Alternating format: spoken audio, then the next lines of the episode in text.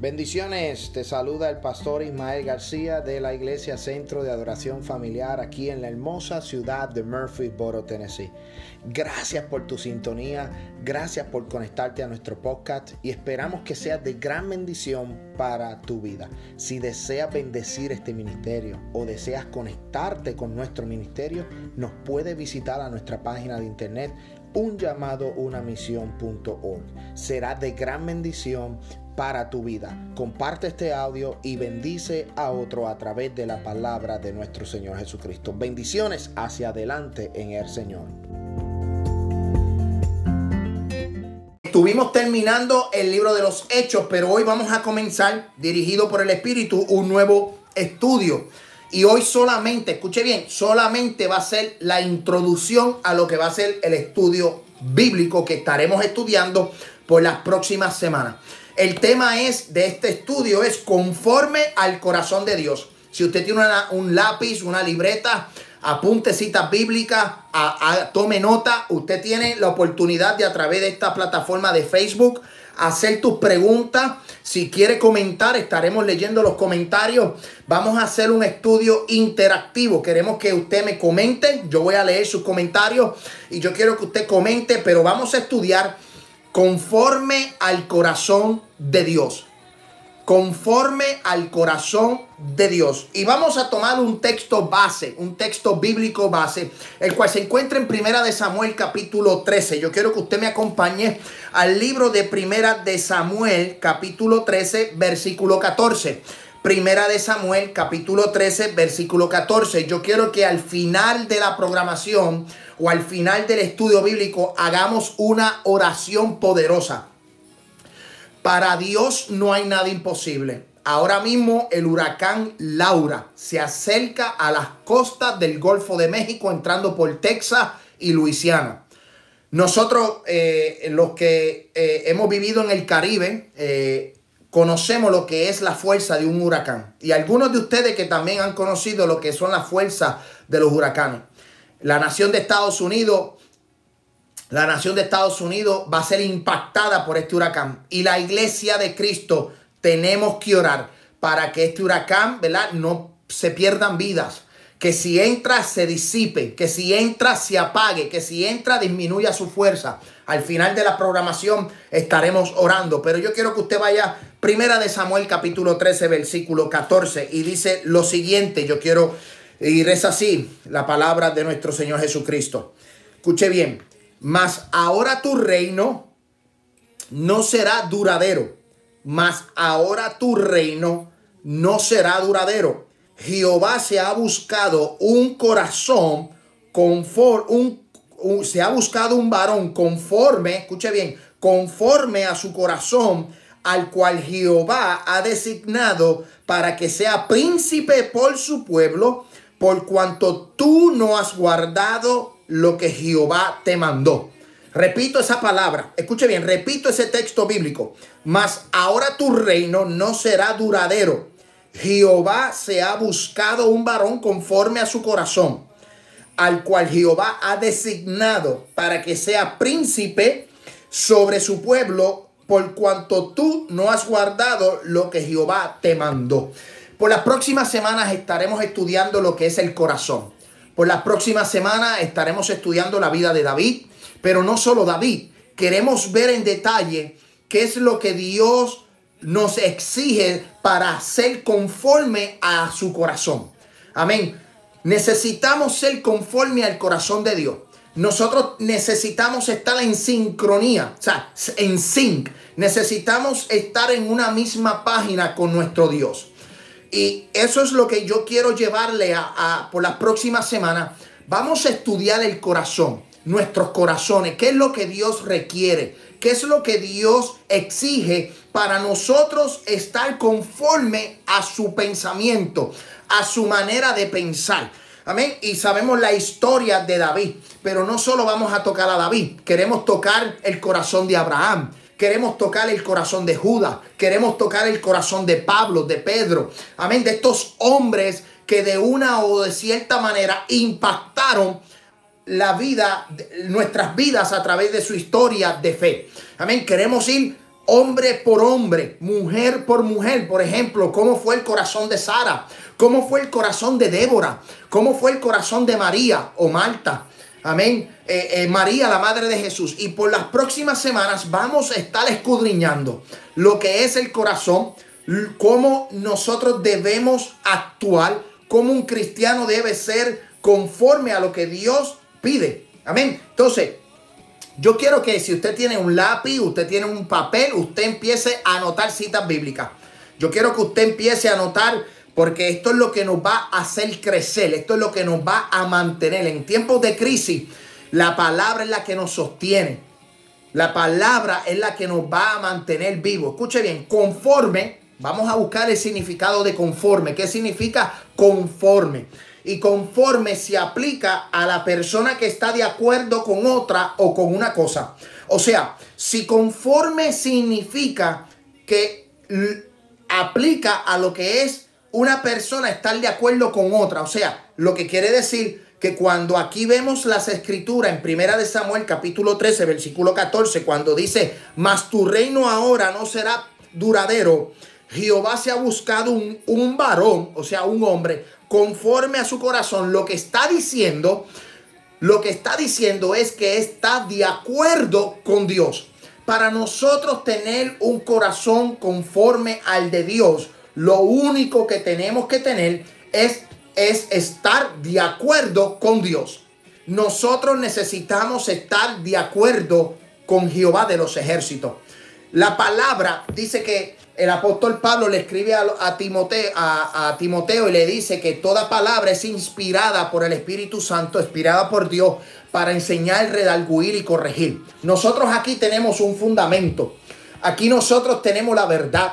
Aquí este es nuestro playbook. Esta es nuestra regla de oro. Aquí de Génesis a Apocalipsis se nos enseña Amén. Cómo nosotros debemos de estar de acuerdo con Dios. Se nos enseña paso por paso lo que nosotros tenemos que hacer. Cómo debemos de, eh, de, de comportarnos. De cómo debemos de pensar. Cómo debemos de hablar. La palabra de Génesis, Apocalipsis. Escuche bien. De Génesis, Apocalipsis. Es una regla para que nosotros entendamos, es un fundamento para que nosotros entendamos lo que es estar de acuerdo con Dios. Dios no va a estar de acuerdo conmigo, yo tengo que estar de acuerdo con Dios, porque Dios es soberano. Yo quiero que usted entienda esto. Dios es un Dios soberano y Él decide y Él hace. Nosotros nos sujetamos, escuche bien, nosotros los seres humanos nos sujetamos a Dios. Entonces, para estar conforme al corazón de Dios o para estar conforme a lo que Dios desea, nosotros tenemos que estar de acuerdo con Dios. Yo no sé si, si usted está de acuerdo conmigo, pero eso es lo que dice las escrituras.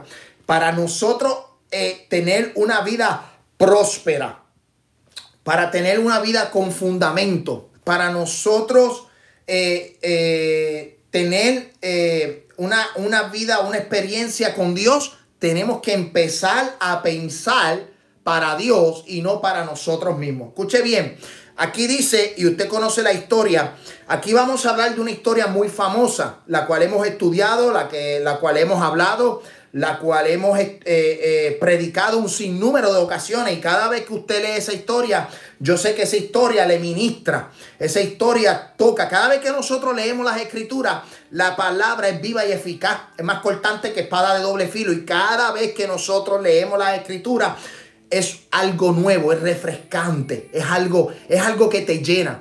La gente que no lee las escrituras no lo puede experimentar. Si tú no lees las escrituras, usted no puede experimentar lo que yo le estoy diciendo. Esto no es simplemente como yo he visto gente, escuche bien, yo he visto gente que tiene la Biblia abierta. Yo he entrado a hogares, a hogares, a hogares, donde tienen la Biblia abierta en el Salmo 91. Amén, como si el Salmo 91 fuera a salvarle de todas las preocupaciones. Yo sé que el que habita al abrigo del Altísimo, ¿verdad? Morará bajo la sombra del Omnipotente y, sabemos que hay promesa. Pero no es simplemente tener la Biblia abierta en el hogar para espantar, ¿verdad? Como un espantapájaro, alaba. Esto no es un espantapájaro para tú ponerlo en una, en una, en un gavetero, en el cuarto, en el carro, Esto no es un espantapájaro para tú ponerlo y, y, espantar el espíritu o espantar las cosas malas. No, esto es la palabra, esto es viva, es eficaz, es más cortante que espada de doble filo. Esto ministra, esto toca, esto cambia. Esto te hace ver la realidad. Escuche bien, esto te hace ver tu realidad. Cuando tú, cuando tú lees las escrituras, cuando tú lees las escrituras y esa escritura que tú estás leyendo te rompe el corazón y tú dices, ay, esto como que duele, ay, esto como que, como que, ¿verdad? Esto como que está difícil. Pues es Dios ministrando a tu vida. Entonces, este, eh, yo quiero llevarlos por paso. Yo quiero, yo quiero ir paso a paso para poder entender cómo tenemos que estar de acuerdo con Dios. Y en este caso, en esta escritura, vemos que el pueblo de Israel eh, estaba reclamando un rey. El pueblo de Israel estaba pidiendo un rey como las demás naciones. La Biblia establece que Samuel ya, era, ya había envejecido, era un poco mayor de edad. Y sus hijos no andaban en buen camino. Entonces el pueblo de Israel pidió a Samuel un rey. Entonces eh, Samuel eh, va ante Dios y Dios le dice, no te preocupes que no te han rechazado a ti, me han rechazado a mí vamos a entregarle un rey, vamos a escoger un rey para que sean igual que las otras naciones. Dios le dio la oportunidad al pueblo de Israel que, que, de contestar esa petición. Amén, para contestar esa petición. Eh, fue la insistencia del pueblo la que Dios entonces tomó de su parte y decir, bueno, ustedes quieren rey, vamos a entregar rey. Eh, era un rey no conforme al corazón de Dios, porque más adelante en la historia vemos lo que sucede y ahí es el punto donde yo quiero llegar. Vamos a estar hablando de Saúl, vamos a hablar de David durante las próximas, hoy y las próximas una o dos semanas para poder tocar el detalle completo de cómo era David. Luego nos estaremos moviendo a lo que son los demás hombres de fe o a los demás hombres bíblicos que queremos estudiar. Aquí el profeta Samuel, le, eh, eh, Jehová le habla al profeta Samuel y Samuel le habla a Saúl. El reino de Saúl no va a ser duradero. Saúl no guardó la palabra. Saúl no guardó los mandamientos. Saúl hizo cosas que no le permitían hacer y él quebrantó esa ley. Y por cuanto quebrantó esa ley, Jehová le dice a Saúl, mas tu reino no es duradero, tu reino va a terminar y Jehová ha escogido un varón que es conforme que está de acuerdo a lo que Jehová quería. El primer rey, el hombre lo, el hombre lo pidió y Dios se lo entrega. El segundo rey, escuche bien, el segundo rey, ahora le toca a Dios escoger al segundo rey. Entonces, eh, eh, recuerden esto, David era conforme al corazón de Dios. David era conforme, estaba de acuerdo al corazón de Dios. Y yo quiero hablar de algunos puntos eh, de David. Escuche bien, fortalezas y logros de David. David fue el más importante rey de Israel. De hecho, hasta el día de hoy, el rey David es el rey el cual, eh, eh, el, cual el pueblo de Israel ha sido uno de los, el más grande rey que ha tenido el pueblo de Israel. Todavía, si usted ve la bandera, la bandera de Israel tiene la estrella de David. Se le conoce como la estrella de David. Escuche bien, antepasado de Jesucristo. Estos son puntos importantes. Porque de, David sale la genealogía. De ahí, de esa, de, esa, de esa raíz, sale la genealogía hasta Cristo. O sea que es antepasado de Cristo. Luego es mencionado en el salón de la fe. O sea, David fue mencionado como hombre de fe. Estos son los puntos fuertes. Estos son los puntos fuertes de, de David. Dios lo describió como un hombre conforme al corazón. Dentro de todas las escrituras, desde Abraham hasta el apóstol Pablo, hasta el apóstol Juan, David es el único en las escrituras. Escuche bien, David es el único en las escrituras que se le dice que es conforme al corazón de Dios. O sea, este, este hombre estaba de acuerdo con Dios. Estaba el apóstol Pablo, el apóstol Pedro, grandes hombres de Dios. Eh, hombres con un corazón eh, fuerte. Eh, el apóstol Pablo, un corazón que, no daba marcha atrás. Amén. Abraham fue un, hombre que tuvo un corazón fuerte, un hombre de fe. Pero en este caso, bíblicamente, a David se le conoce como que era el uno de los que, de que estaba conforme al corazón o de acuerdo al corazón de Dios. Esos son los, los puntos fuertes. Ahora, las debilidades. ¿Cuáles fueron los problemas que tuvo David? ¿Qué, situación tuvo David? Escuche bien, porque es un hombre, es natural. ¿Ok? Él era, una, era un hombre. Él sentía y él padecía. Escuche bien. Cometió adulterio con Besabé. O sea, él pecó delante de la presencia de Dios. Él planificó la muerte de Urias. Escuche bien, esposo de Besabé. Desobedeció directamente. Él desobedeció.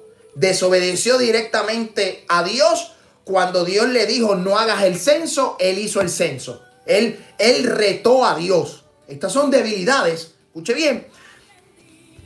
Y dice eh, que no actuó, no actuó con firmeza ante el pecado de sus hijos. Sus hijos hicieron lo que les dio la gana. Hubo pecado en sus hijos y David no los corrigió. O sea, tuvo esa debilidad. Entonces, este hombre mató a miles de gente, un hombre de guerra, un hombre conforme al corazón, pero un hombre también que tuvo debilidades, un hombre que también tuvo momentos difíciles. Y eso es lo que yo quiero llevarte en las próximas semanas. Nosotros tenemos que buscar estar de acuerdo con Dios. Que van a venir momentos difíciles, sí van a venir momentos difíciles. Que van a venir momentos como el de Pedro, que negó a Jesús, van a llegar momentos que nosotros a lo mejor con nuestras actitudes negamos a Jesús, sí van a llegar. Pero nosotros para poder estar de acuerdo con Dios tenemos que reconocer. Una de las virtudes que tuvo David fue reconocer cuando él había pecado. Él pudo reconocer que solamente Dios podía perdonarlo. Él reconoció que si caía en las manos del hombre, no iba a tener buenos resultados. Era mejor, dice David, escuche bien, David dice que es mejor caer en las manos de un Dios vivo que en las manos de los hombres. ¿Por qué? Porque el hombre no perdona. El hombre no perdona.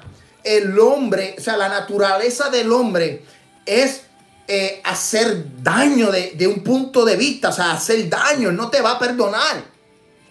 De hecho, no solo fuera de lo espiritual, también eh, dentro de lo espiritual. Dentro de lo espiritual.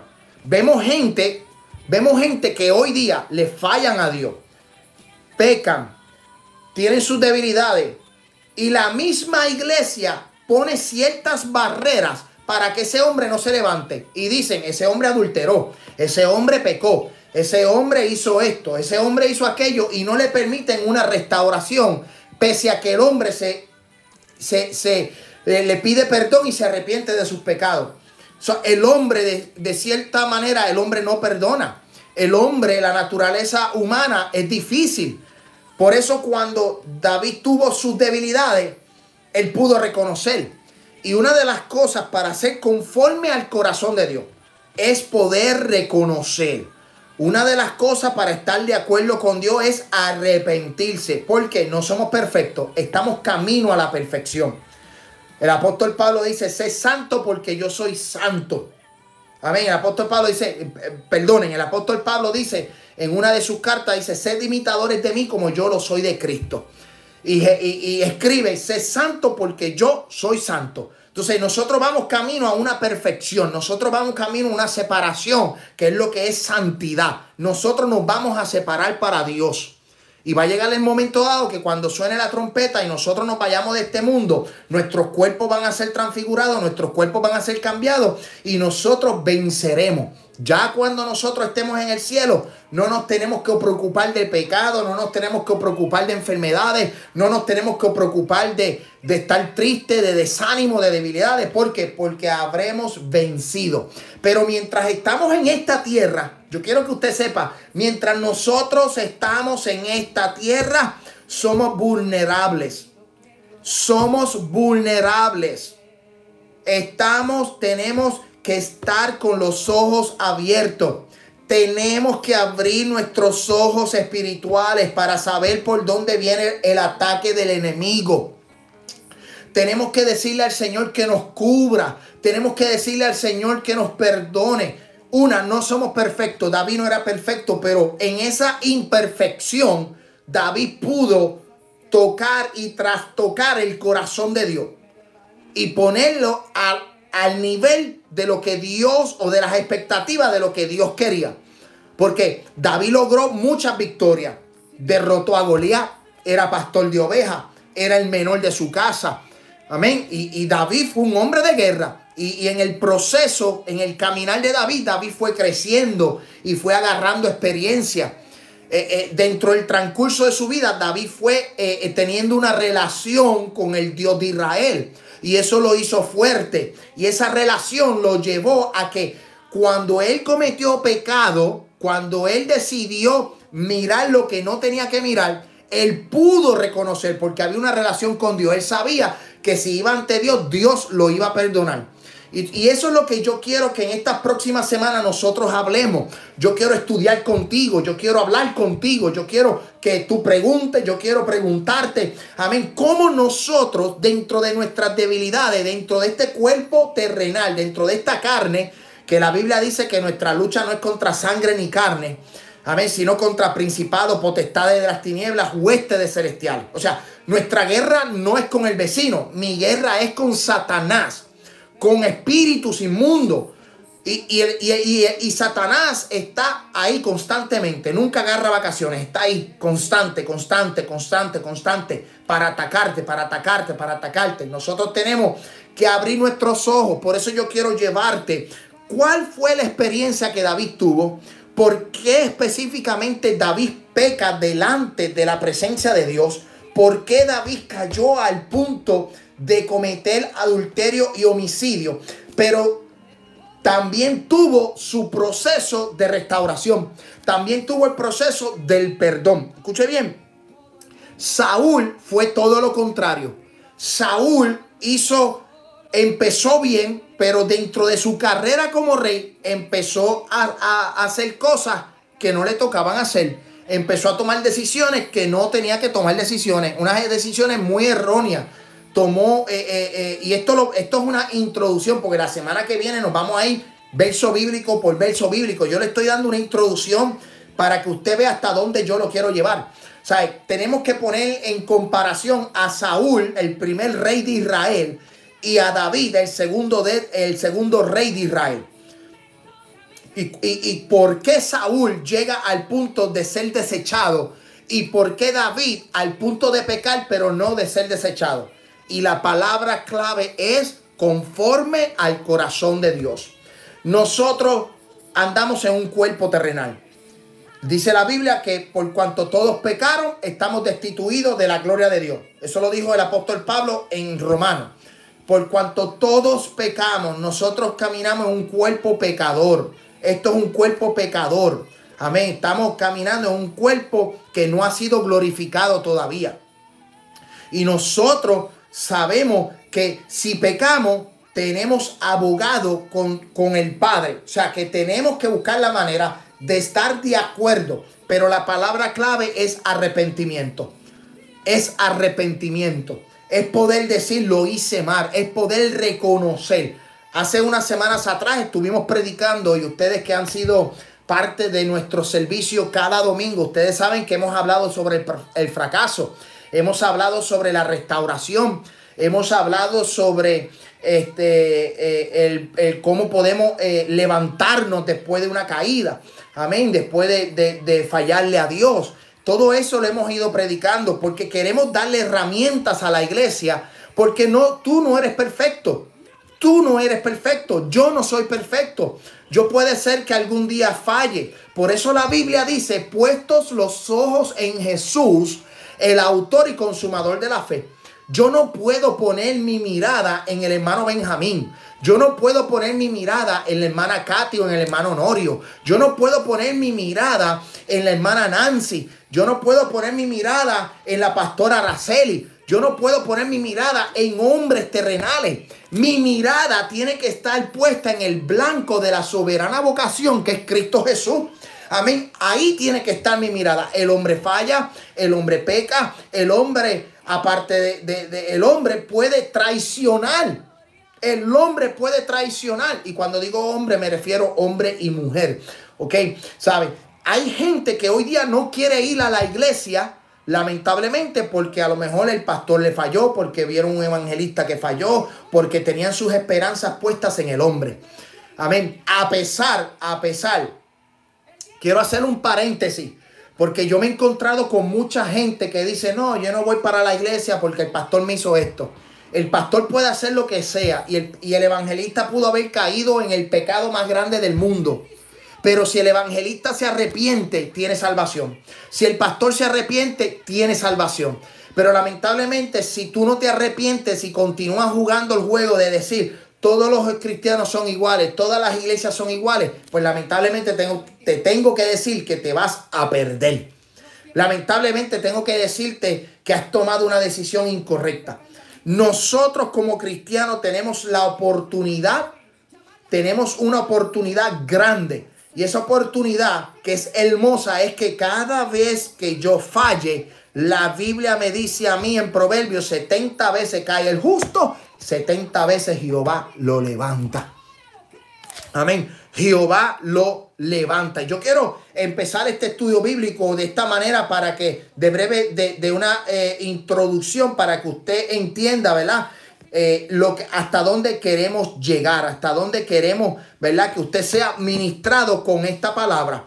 Porque lamentablemente eh, cuando hablamos de estudio bíblico, queremos que usted estudie, que usted se prepare, que usted se llene, que usted pueda, eh, eh, que pueda ser redalguido. Amén. Queremos que usted sea redalguido. Porque esta palabra es la que te va a sostener para el momento de prueba. Esta palabra es la que te va a sostener para el momento difícil. Escuche bien. Saúl fue desechado. Saúl no tuvo la oportunidad. Saúl no se arrepintió. Saúl no se arrepintió, aunque tuvo la oportunidad de hacerlo, no lo hizo. Sin embargo, la Biblia me dice a mí, yo quiero ir al libro de Hechos, Hechos capítulo 13, para que usted entienda algo, yo quiero que usted vaya conmigo. Libro de Hechos capítulo 13.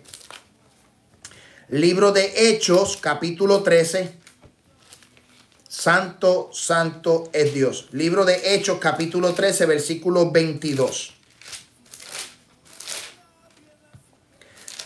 Escuchen lo que dice el apóstol Pablo, Pablo y Bernabé, Pablo y Bernabé en Antioquia y de Pisidía. Escuche bien, dice, vamos a leer el 21 primero, versículo 21. Esto es en el Nuevo Testamento.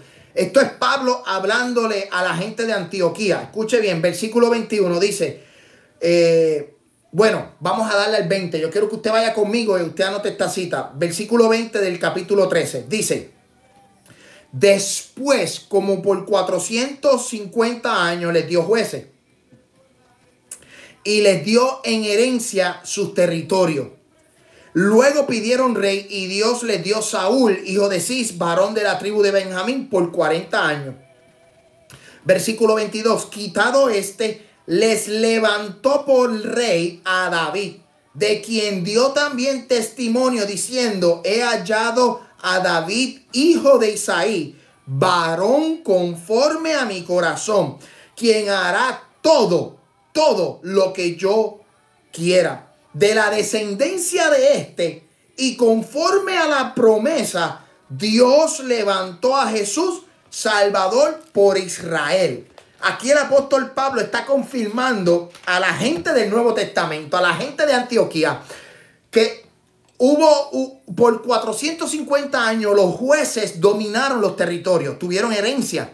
Amén. Jueces como Sansón, Débora, Otoniel, Jefté, amén, eh, Gedeón, fueron jueces que Dios levantó en aquel tiempo para juzgar al pueblo de Israel. Pero una vez los jueces pasan, el pueblo pide rey y, y Dios les entrega a Saúl. Pero Saúl no siguió los estatutos, Saúl no era conforme al corazón de Dios porque terminó haciendo lo que él quería. Pero luego de Saúl, Dios levanta un nuevo rey llamado David, que era conforme y estaba de acuerdo al corazón de Dios. Escuche bien esto. Vamos al capítulo 16 de Primera de Samuel. Yo quiero que usted vaya conmigo. Primera Samuel, capítulo 16, versículo 1 dice, dijo Jehová a Samuel, ¿Hasta cuándo llorarás a Saúl, habiéndolo yo desechado, para que no reine sobre Israel? Llena tu cuerno de aceite y ve y te enviaré a Isaí de Belén, porque de sus hijos me he provisto rey. Saúl estaba llorando, eh, perdonen, Samuel estaba llorando a Saúl, pero Saúl fue desechado. Saúl fue desechado por no seguir la palabra por no obedecer. Yo quiero decirle algo, hago un paréntesis aquí. Usted quiere bendición en su vida. Usted quiere bendición en su casa, con su familia, con su esposo, en el trabajo. Obediencia. Dios quiere que el pueblo le obedezca. Tú quieres ser conforme al corazón de Dios, tiene que haber obediencia. Uno de los primeros puntos. Tú quieres estar de acuerdo al corazón de Dios, tienes que tener obediencia. Tienes que obedecer su voz tienes que obedecerlo. Porque si tú no lo obedeces, entonces, entra en lo que es desobediencia. Y una persona desobediente no es conforme al corazón de Dios. Para tú estar de acuerdo con Dios, para tú pensar con, con Dios, para tú hablar para Dios, para tú escuchar lo que Dios quiere decirte y tú mantenerte una vida recta delante de los ojos de Dios, tú tienes que obedecer. No podemos ser desobedientes. Lamentablemente la desobediencia está llevando al pueblo a crisis. la desobediencia está llevando al pueblo a que Dios se aleje por completo de esa, de esa grey. Hay iglesias que están corriendo en desobediencia. Hay iglesias que están corriendo en desobediencia. Escúcheme bien, hay gente dentro de la iglesia que está corriendo en desobediencia que piensan, escuche bien, que piensan, que piensan que están haciendo lo correcto, que piensan que están haciendo lo correcto, porque su corazón dicta que es correcto, pero es una desobediencia. Amén, santo Dios. Eh, Jeremías capítulo 27. Jeremías capítulo 27. Espero que se estén gozando con esta palabra. Gózate. ¿Cuántos se están gozando? Amén. Santo de Dios, alaba. 27. 27. Santo de Dios. Amén. Santo de Dios. Escuche bien. No, la Biblia, dígalo, pastor. La, Biblia dice que del corazón, el corazón eh, eh, es engañoso. Y nosotros tenemos que estar conscientes de que el corazón nos engaña a veces. No todo lo que dicta nuestro corazón es, es a favor de lo que Dios quiere en nuestras vidas. Tenemos que abrir nuestros ojos. Tenemos que abrir nuestras mentes. Tenemos que escudriñar. Tenemos que estar pendiente a lo que nuestro corazón dicta. Porque el corazón también engaña. Y esto es lo que queremos estudiar cómo ser conforme, pero también poder identificar cuando el corazón nos engaña. Cuando el corazón nos dicta ciertas cosas y que lo que está dictando es desobediencia. Por eso Saúl, pensaba que estaba haciendo bien el hacer holocausto. Saúl llegó un momento dado que profetizaba. Dice que el espíritu cayó sobre Saúl y Saúl profetizaba. Pero el profetizar no le daba la autoridad para ofrecer sacrificio. Escuche bien, el profetizar no le daba la autoridad a Saúl para ofrecer sacrificio, eso le tocaba a Samuel. Pero lamentablemente Saúl tomó una decisión de ofrecer sacrificio cuando no lo podía hacer.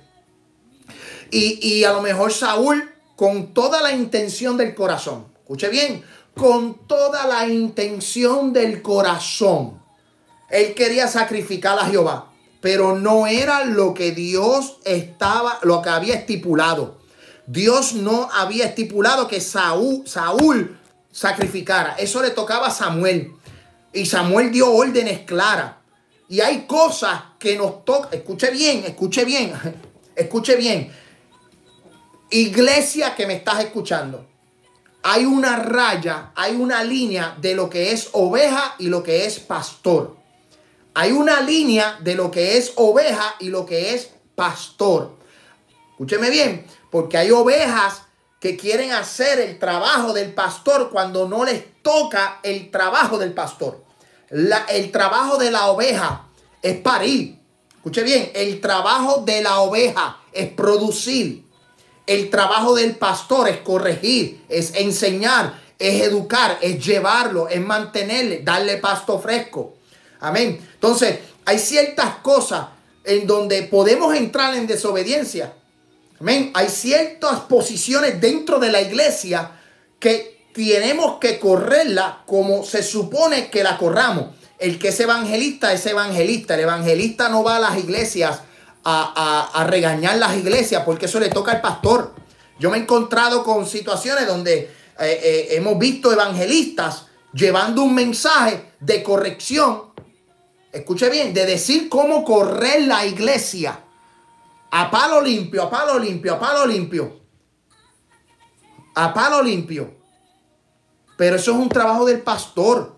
El trabajo del evangelista es pronunciar el, mensaje, es pronunciar las buenas nuevas de salvación. Cuando el apóstol Pablo en Efesios dice en, en Gálatas que constituyó a algunos profetas, maestros, apóstoles, evangelistas, maestros, está dando esos ministerios. El maestro es el maestro, va a enseñar, va, a educar. El pastor es el que va a estar a cargo de la grey. Hay, hay gente que hay diversidad de dones donde hay profecía. Y hay gente que Dios la utiliza en profecía. Y Dios los utiliza en esa área para llevar un mensaje a la iglesia. Pero no podemos cruzar, escucha bien, no podemos cruzar las líneas. Y eso fue lo que le pasó a Saúl. Por eso Saúl no era conforme, Saúl era desobediente. Saúl era un muchacho desobediente, desobedeció. Hacía cosas que no podía hacer. Eso le tocaba a Samuel. Y hay cosas que a Samuel no le podía tocar que era Saúl quien, ¿quién tenía que estar en la guerra? Saúl, no Samuel. tú, usted no ve, usted no ve a un Samuel yendo con una espada o yendo con un escudo a, a, matar gente en la guerra. No, Samuel era el profeta, era el que llevaba la voz y decía cómo Jehová quería que actuaran. El rey era el que estaba a cargo del pueblo y el rey era el que tenía que estar en la guerra. Entonces, queremos ser conforme al corazón de Dios. Queremos estar de acuerdo al corazón de Dios. Tenemos que empezar con obediencia. Tenemos que empezar con obediencia. Alaba. Eh, yo sé que esto a usted le gusta. Yo quiero, si, si usted puede decir ahí amén, amén, gózate en esta hora. Esto es un estudio bíblico, ¿ok? Yo quiero que usted sepa que esto es un estudio bíblico en el cual yo quiero enseñarles a ustedes, quiero darle herramientas a ustedes, quiero abrir sus mentes y sus ojos espirituales para que usted empiece a actuar conforme al corazón de Dios. Entonces, dice aquí, escuche bien, Saúl fue desechado, Saúl fue quitado. Su reino no fue duradero, su reino fue quitado. Escuche bien lo que dice versículo 2 del capítulo del capítulo 16 de Primera de Samuel. Amén, Primera de Samuel. Y dijo Samuel, ¿cómo iré? Si Saúl lo supiera, me mataría. Jehová respondió, toma contigo una becerra de, la vacada y di, ahora ofrecer sacrificio a Jehová ha venido. Y llama a Isaí al sacrificio y yo te enseñaré lo que ha de hacer y me ungirás al que yo te dijere. Saúl estaba a la expectativa, él sabía que algo mal andaba porque su reino iba a ser quitado. Y sabían que si Samuel agarraba el cuerno de aceite, quería decir que el cuerno de aceite iba a ungir a un nuevo rey. El aceite se usa, yo quiero especificar esto, porque el aceite, aparte de que tipifica al Espíritu Santo, el aceite se usaba en el Antiguo Testamento para separar. ¿Ok? Se separaban los reyes se separaban a la, cuando Dios escogía a una persona, el aceite era derramado sobre esa persona para escogerlo en ese propósito. Amén. Para, para, para, para dedicarlo en ese propósito. Y, aquí Samuel agarra el cuerno de aceite y cualquiera lo pudo haber, haber dicho, Samuel va a ungir a un rey. Pero en este caso, Samuel le dijo a Dios, le dijo a Jehová, si yo voy a ungir, me van a matar. Porque ya Saúl estaba a la expectativa porque había sido desechado. Entonces Jehová le contesta a Samuel y le dice, no, toma un becerro y vas a hacer sacrificio. ¿Por qué? Porque la posición del profeta, la posición de Samuel era ofrecer sacrificio. Él era, él era prácticamente el sacerdote. Alaba. Él era el que estaba a cargo de lo espiritual. Saúl estaba a cargo del pueblo, pero de lo espiritual era Samuel. Entonces, Jehová le dice, toma un becerro y ofrece sacrificio, porque la posición de Samuel le requería hacer sacrificio. Escuchó bien, le requería hacer sacrificio. Y él fue a casa de Isaí a ofrecer sacrificio. Y ahí en casa de Isaí, escuche bien, en casa de Isaí, Dios iba a escoger al nuevo rey conforme al corazón de Dios. Amén. Yo espero que usted se esté gozando. Esta palabra es rica. Yo me estoy gozando esta palabra. Yo no sé si tú te estás gozando. Yo no sé. Esto no es mucha, mucha, mucho salto. A mí me encanta predicar. Yo soy, me encanta hablar, correr, saltar, hablar en lengua. Pero cuando estamos estudiando la palabra y cuando nos estamos introduciendo en ella, yo, yo quiero que, que, que usted atienda, que usted, mira, tome esos apuntes. Eh, en el día de hoy hemos hablado sobre la obediencia. Hemos hablado de que tenemos que obedecer. Hemos hablado de no cruzar líneas. Alaba. Hay momentos donde el pastor te va a decir, cruza la línea y tú la vas a cruzar. Hay momentos donde el sacerdote va a cruzar la línea y, es permitido. Pero en este caso vemos que Samuel va a casa de Isaí. Y mira lo que dice el versículo 4. Yo quiero que usted vaya a Primera de Samuel, capítulo 16, versículo 4. Ya me quedan 10 minutos y aquí lo vamos a dejar para la próxima semana. Escuche bien, versículo 4. Hizo pues Samuel como él le dijo, como dijo Jehová. Y luego que llegó a Belén, los ancianos de la ciudad salieron a recibirle con miedo y dijeron, ¿es pacífica tu venida? Hay, ¿Es pacífica tu venida? Oye, qué respeto le tenían, escuche bien, qué respeto le tenían al hombre de Dios. ¿Qué respeto le tenían al hombre de Dios? Salieron con miedo, pero era un miedo de respeto, porque sabían que Jehová andaba con Samuel. La gente sabía que Jehová le respondía a Samuel. La gente sabía que Jehová hablaba por su boca todavía, a pesar de que había entrado en una edad madura. Escuche bien, mira lo que dice. Y él respondió, sí, vengo a ofrecer sacrificio santificaos y venid conmigo al sacrificio. Y santificando él a Isaí, sus hijos, los llamó al sacrificio. Y aconteció que cuando ellos vinieron, él vio a Eliab y de cierto, y de cierto delante de Jehová está su ungido. Y respondió, escuche bien, y respondió Samuel, no mire su parecer, ni lo grande de su estatura, porque yo lo desecho.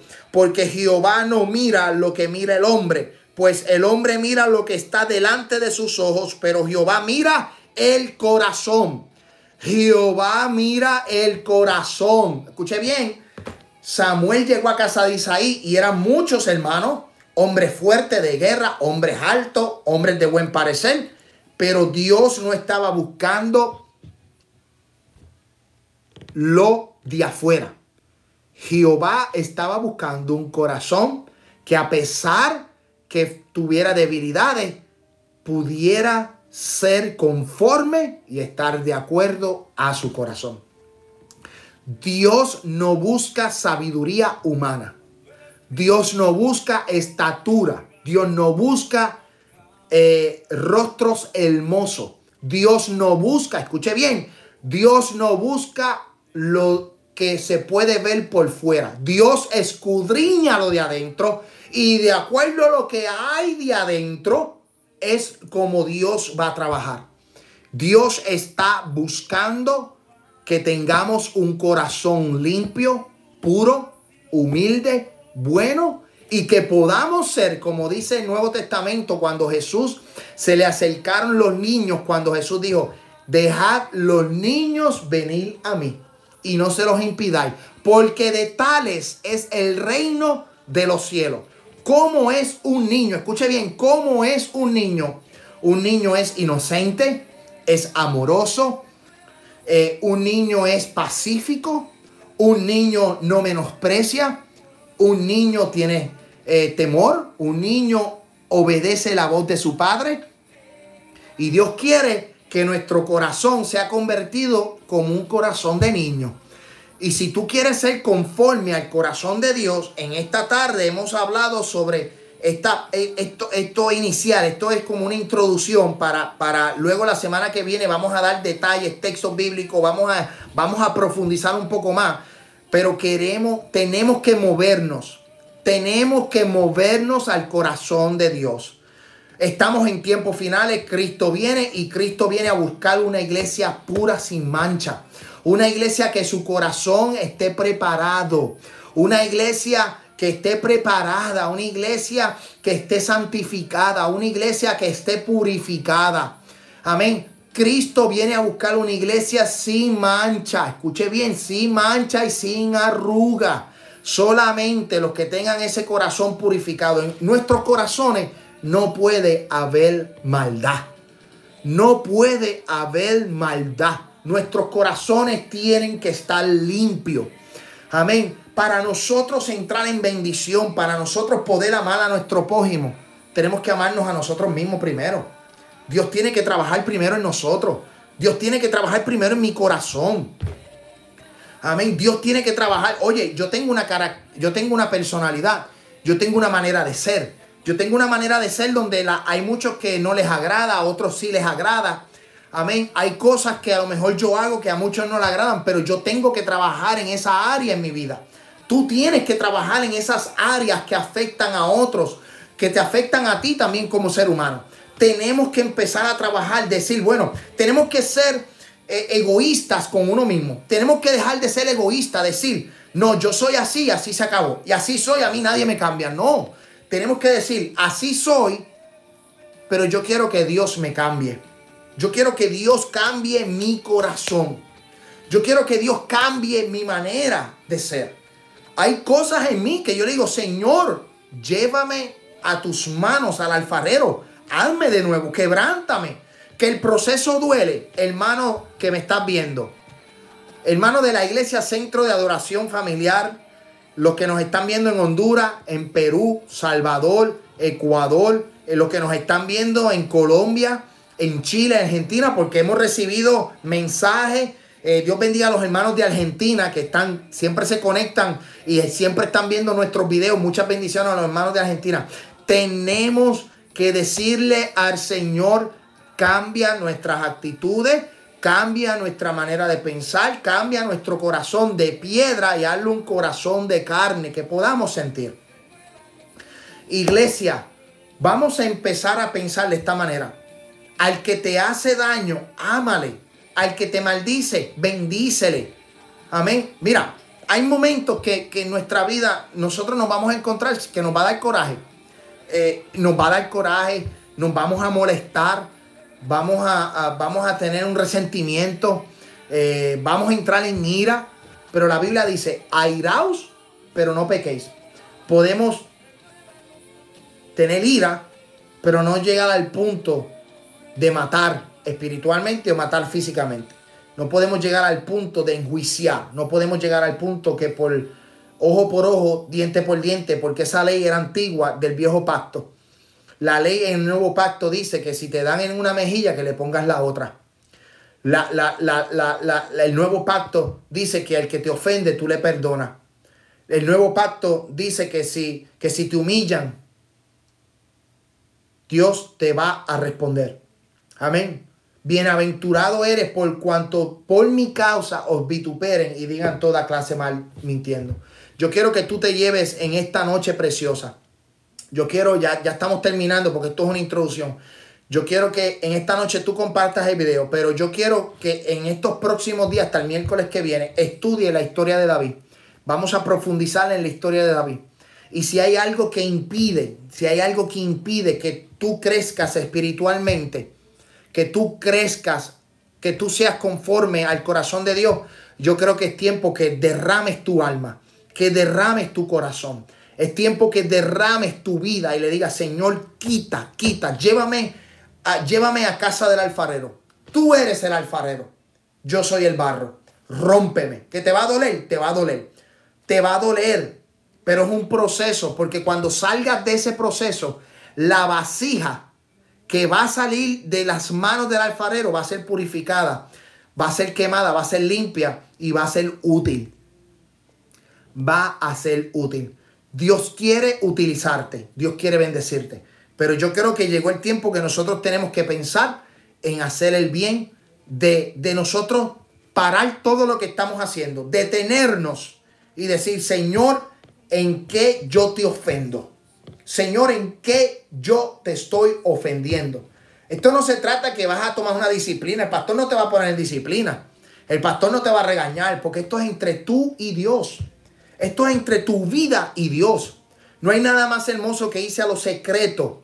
no hay nada más hermoso que derramar sus lágrimas, derramar tus lágrimas en presencia de Dios y decirle, Señor, yo soy un barro, quita de mí, quita lo que a ti no te agrada, cámbiame, cambia mi manera de hablar, cambia mi manera de vestir. Si en algo a ti, si yo me pongo algo que a ti te ofende, dímelo, déjamelo sentir.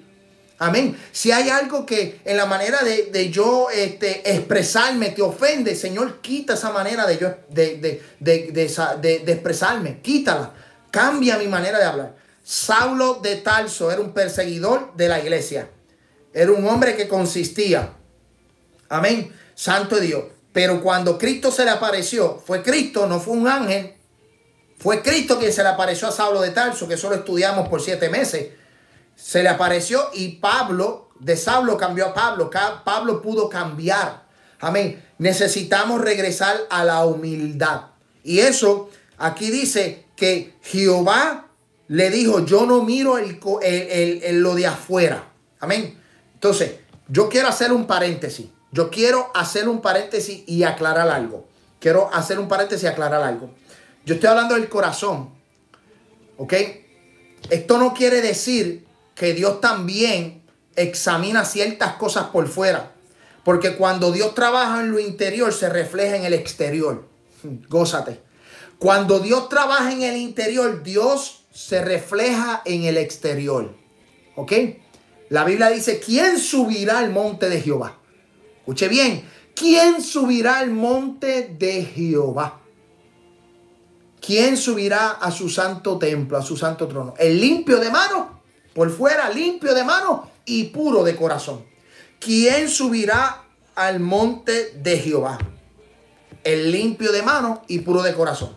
Hago ese paréntesis porque no podemos decir, no, solo Dios mira el corazón, Dios solo mira el corazón. Pero cuando Dios mira el corazón es porque cuando Dios trabaja en el corazón se refleja en el exterior. Y hay que tener mucho cuidado. Amén. No estamos hablando de un legalismo Amén. No estoy hablando de un legalismo o de dogma, dogmas creadas por el hombre. No quiero que me malinterprete. Porque la doctrina, la enseñanza es la palabra, es Cristo.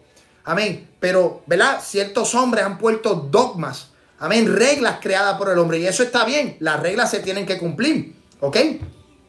Las reglas se tienen que cumplir. Hay reglas que tienen que haber. Para tú entrar al tribunal, eh, para ir al tribunal, tú tienes que ir bien vestido cuando tú tienes un caso. Alaba. Cuando, cuando tú vas a ciertos sitios, eh, ciertos restaurantes eh, de, un de un costo bastante alto, dice que se pueden reservar el derecho de admisión. O que ellos te pueden decir si puedes entrar o no puedes entrar. yo recuerdo en una, en una, en una ocasión yo fui, yo iba a entrar, estaba, me encontraba en Nueva York en lo que es el Little, Little Italy, eh, la pequeña Italia. Íbamos a entrar a un restaurante italiano y cuando iba a entrar yo estaba en unos jeans, estaba en unos maones. Y me dijeron que yo no podía entrar a ese restaurante con unos jeans, con unos maones. No me dejaron entrar, no pude comer, me tuve que ir a un fafú, alaba. Gózate. Amén. Hay reglas humanas. Pero yo quiero estudiar y quiero hablar del corazón del hombre. Amén. Porque cuando Dios se refleja en el corazón, cuando Dios trabaja en el corazón, Dios se refleja en el exterior. Aquí Dios no está buscando el exterior. Dios está buscando un hombre que esté de acuerdo a sus posturas, a sus leyes y a lo que Dios quería establecer para el pueblo de Israel. Mira, para terminar, escuche bien, versículo 8. Entonces llamó Isaí a Abinadad y lo hizo pasar delante de Samuel, el cual dijo, tampoco este ha escogido Jehová. No lo escogió Dios, Hizo luego pasar a Isaías a Sama y él dijo, tampoco es este, tampoco Dios lo había escogido. E hizo pasar Isaí siete, escuche bien, ya tres, siete hijos suyos delante de Samuel. Pero Samuel dijo a Isaí, Jehová no ha elegido a esto. Entonces dijo Samuel a Isaí, escuche bien, entonces dijo Samuel a Isaí, ¿son todos estos tus hijos? Y él respondió, queda aún el menor, queda aún el menor que apacienta las ovejas. Y dijo Samuel a Isaí, envía por él, porque no nos sentaremos a la mesa hasta que él venga aquí. Envió pues por él y le hizo traer, y era rubio, era hermoso de ojos y de buen parecer. Escuche bien, se fijó, se fijó en el exterior. Samuel se fijó en el exterior de David. Los otros eran fuertes. Pero aquí dice que era rubio, que era hermoso de ojo y de buen parecer. Entonces Jehová dijo, levántate, úngelo, porque este es. Porque este es. ¿Dónde estaba David? En el campo de ovejas. En el, en el campo, trabajando con las ovejas. ¿Dónde estaba David? Cuidando las ovejas. ¿Qué hacía David en el campo? Amén. Cuidando a los indefensos. Porque las ovejas son indefensas. Viene el lobo, viene el león, viene, el oso. Y, y las ovejas necesitan de un cuidado. Escuche bien, las ovejas necesitan de un cuidado. Yo como pastor tengo que tener cuidado de ustedes. Yo como pastor tengo que tener eh, eh, cuidado de, ver, ¿verdad? Quién se le acerca, quién no se le acerca, quién es el lobo rapaz. Por eso el pastor, en este caso mi, mi persona, tiene que traer un estudio bíblico, tiene que predicar la palabra, tiene que, tiene que instruirle, tiene que corregirle. ¿Sabes qué? Yo como pastor he corregido. Y hay gente que yo he corregido, pero que al final no les gusta la corrección y se han terminado, se, se van, se van de la iglesia. Entonces, eh, eh, ahí determinamos que no, no, no era una oveja, porque la oveja recibe la corrección. La oveja no sale corriendo, la oveja recibe la corrección. Entonces, eh, para eso estamos, para corregir, para enseñar. Obviamente de una manera, de una manera que podamos, ¿verdad? Sin ofender, sin llegar a términos, ¿verdad? De una situación difícil. Pero, pero para eso estamos. Amén. Y, y eso es lo que yo quiero mostrarle. Jehová miró el corazón de un pastor de ovejas. Jehová miró el corazón de un muchacho rubio, de un muchacho que estaba en el campo, de un muchacho que estaba ahí. Escuche bien, ahí. Ahí. Entonces, como dije anteriormente, hemos corregido gente y la gente se ha ido. Hemos corregido otra gente y la gente ha recibido la corrección. ¿Por qué? Porque son ovejas. Amén. Escuche bien eso, porque son ovejas.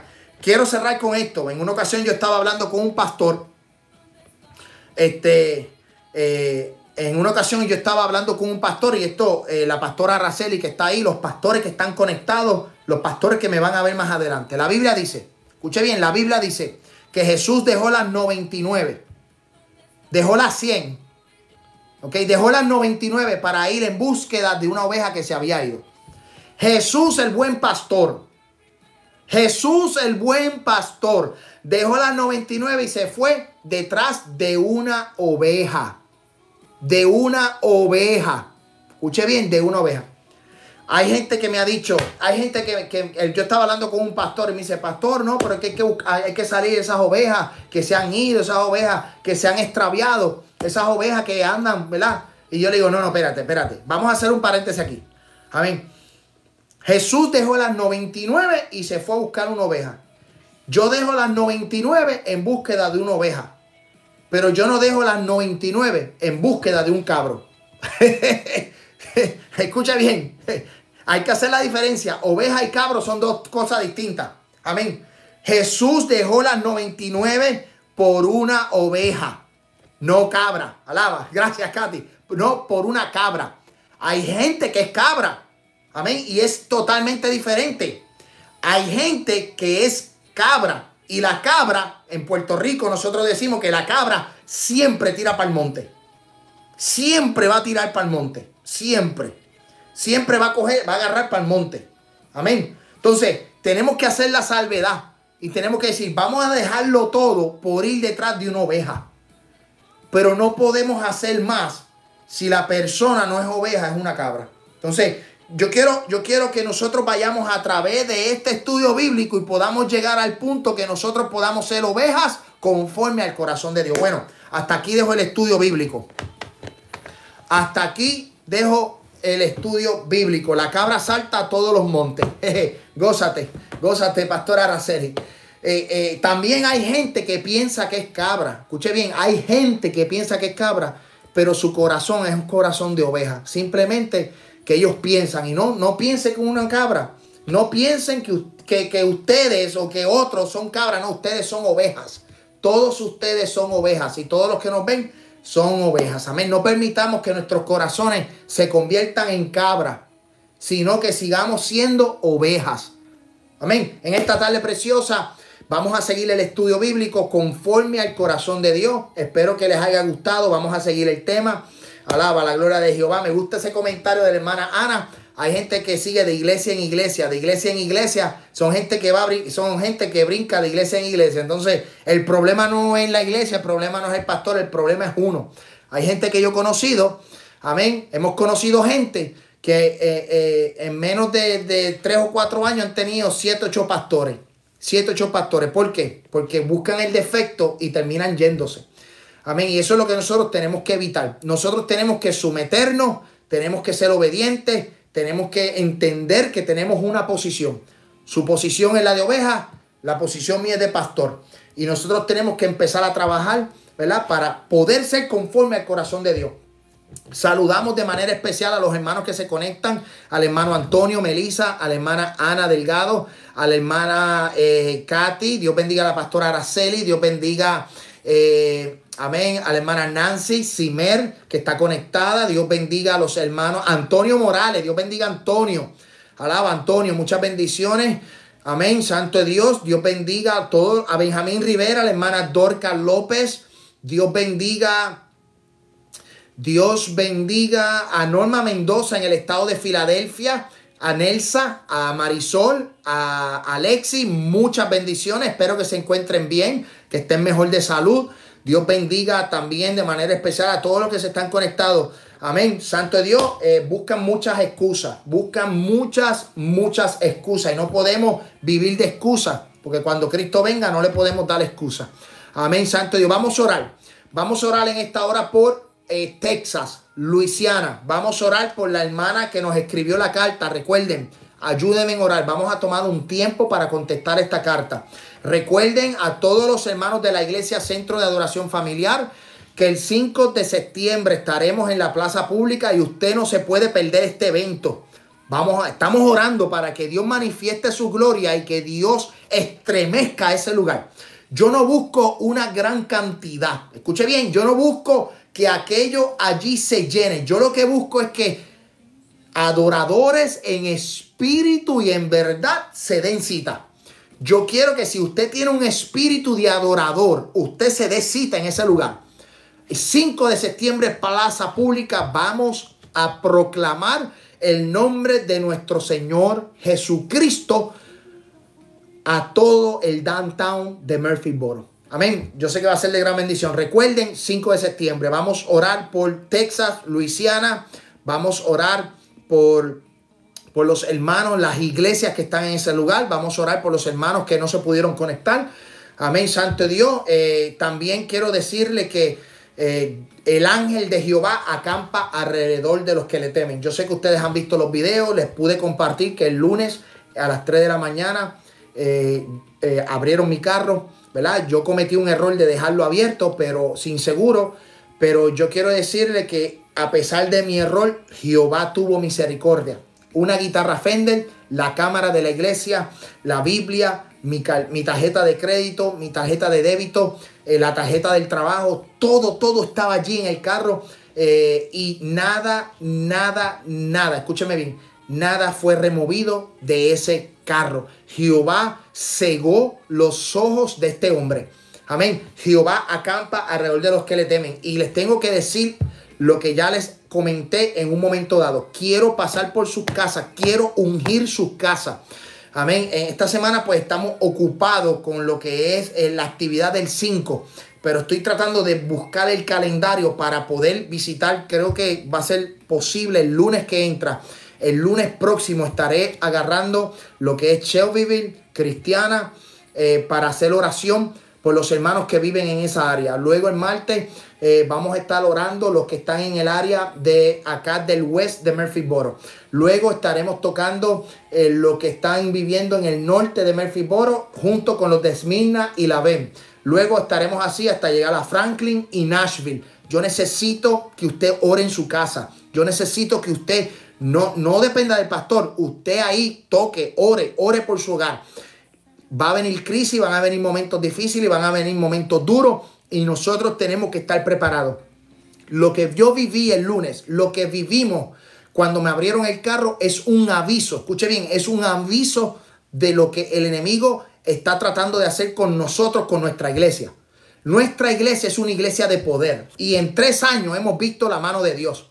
En tres años hemos visto el poder de Dios. Escúcheme bien, hemos visto el poder de Dios. La iglesia de nosotros ha sido atacada. La iglesia de nosotros ha sido atacada espiritualmente. El enemigo, el enemigo ha atacado a la iglesia de nosotros. Amén. Donde ha, sacado gente. Eh, nosotros hemos logrado, hemos logrado tener eh, alrededor entre 80 a 100 personas los domingos. Amén. Y hemos visto cómo el enemigo ha tocado el corazón de, la gente. Hay gente que se ha ido.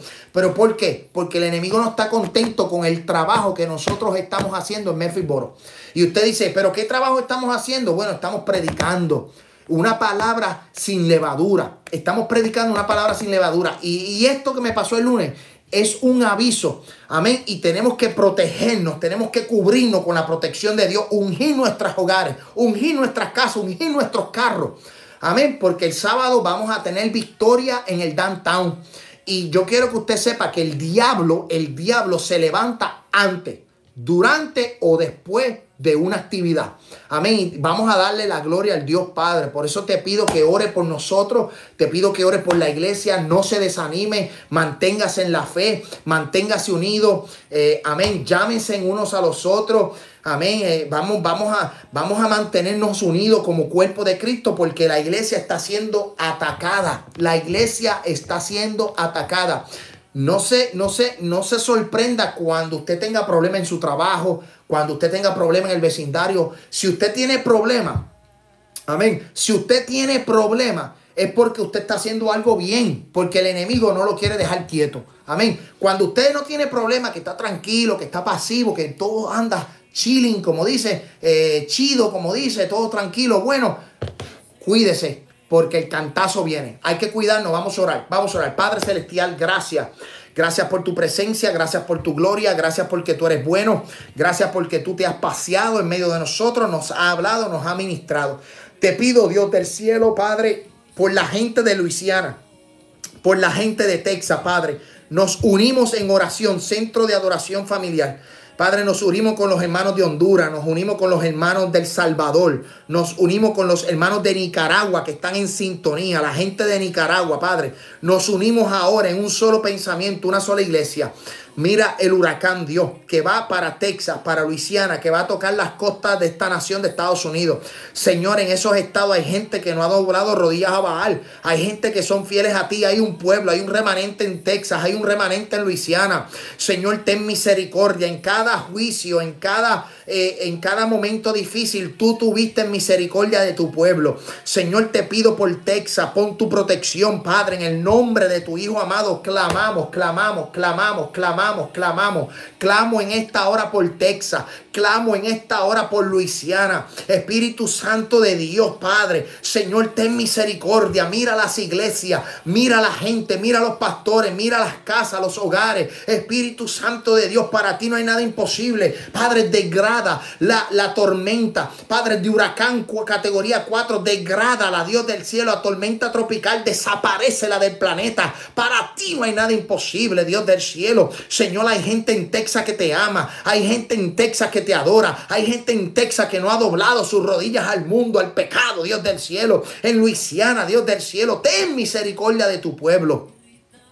Señor, y si es necesario que esta tormenta, que este huracán pase por este estado para darnos una enseñanza, te pido que cuide Señor, como cuidaste a los jóvenes hebreos, como cuidaste a Daniel del foso de los leones, como cuidaste a Pablo de las prisiones, como cuidaste a, Juan en la isla de Pasmo. Espíritu Santo de Dios, si tú cuidaste a tu pueblo en el desierto, cuida Dios del cielo a tu remanente sobre la tierra. Señor, hay una iglesia, Señor, que te ama, hay una iglesia que te adora, hay una iglesia que está, Padre, buscando ser conforme a tu corazón. En el nombre de Jesús de Nazaret, Padre, Toca, Dios del cielo, los hermanos. Señor, toca la actividad del 5 de septiembre. Mira la actividad, Dios del cielo, de la reunión de damas este viernes a las 7 y media. La pastora Araceli estará conectada, estará predicando. Úsala con poder. Trae una palabra poderosa. Señor, mira la reunión de caballeros el sábado a las 7 y media. Te pido, Dios del cielo, que tú te manifiestes en los caballeros, que tú toques, Dios del cielo. Mira el culto del domingo. Paseate, muévete, rompe cadenas, liberta al cautivo. Queremos ver tu gloria, queremos ver la unción, queremos ver, Dios, cómo los yugos se pudren. Espíritu Santo de Dios, trae ese remanente, trae los que han de ser salvos a nuestra congregación, trae los que, Padre, los que tienen necesidad. En el nombre de tu Hijo amado, clamamos, clamamos, clamamos, Dios del cielo. En el nombre de Jesús, mira a los hermanos, Padre, que no pudieron conectarse. Mira a María Salas, mira a Silvestre, Dios del cielo. Señor, toca el corazón de esta gente, de esta familia, Dios del cielo, Padre, su hermano que está hospitalizado. Señor, para ti no hay nada imposible. Mira, Padre Samuel, tú conoces a Samuel, tú dónde está Samuel, tú sabes Dios de, dónde está Dios del cielo en este momento. Pon tu mano poderosa. Mira la gente que tiene COVID, desaparece el COVID, Padre, pon tu mano de sanidad. Por tus llagas fuimos nosotros curados en el nombre de Jesús de Nazaret. En el nombre de Jesús de Nazaret. Hecho en el nombre de Jesús de Nazaret. Amén, amén y amén. Dios te bendiga, Dios te guarde y recuerda, recuerda 5 de septiembre, amén. Suscríbete a nuestro canal, suscríbete a la página Centro de Adoración Familiar para que reciba las notificaciones y muchas bendiciones. Les amamos, les amamos. Amén. Dios me los bendiga, Dios me los cuide y hacia adelante en el Señor. Recuerden, en paz me acostaré y asimismo dormiré, porque solo tú, Jehová, me haces vivir confiado. Muchas bendiciones, les amamos a todos.